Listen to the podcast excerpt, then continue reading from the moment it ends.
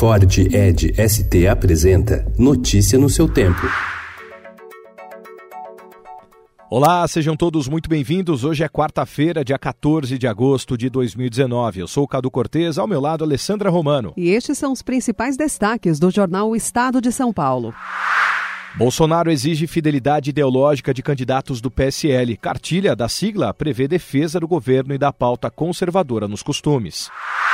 Conselho Nacional do Ministério Público reabre apuração contra a chefe da Lava Jato em Curitiba, Deltan Dallagnol, em virtude de supostas mensagens divulgadas por site. As conversas sugerem interferência de Sérgio Moro na condução de investigação contra o ex-presidente Lula.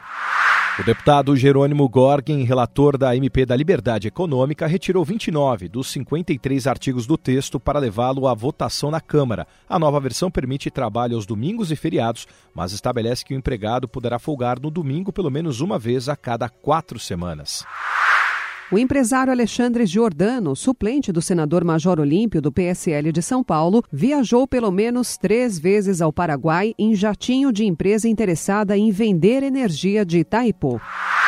Rim de porco, esperança humana. Com técnicas diferentes, a Santa Casa de São Paulo e a USP estudam meios de utilizar rins de porcos em humanos. Hoje, a fila de transplante no país supera 29.500 pessoas e só aumenta. Para cientistas, o recurso poderá estar disponível em uma década.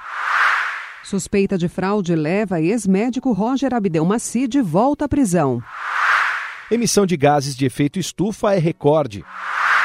Telemedicina. Startups disputam o mercado de consultas, exames e triagens.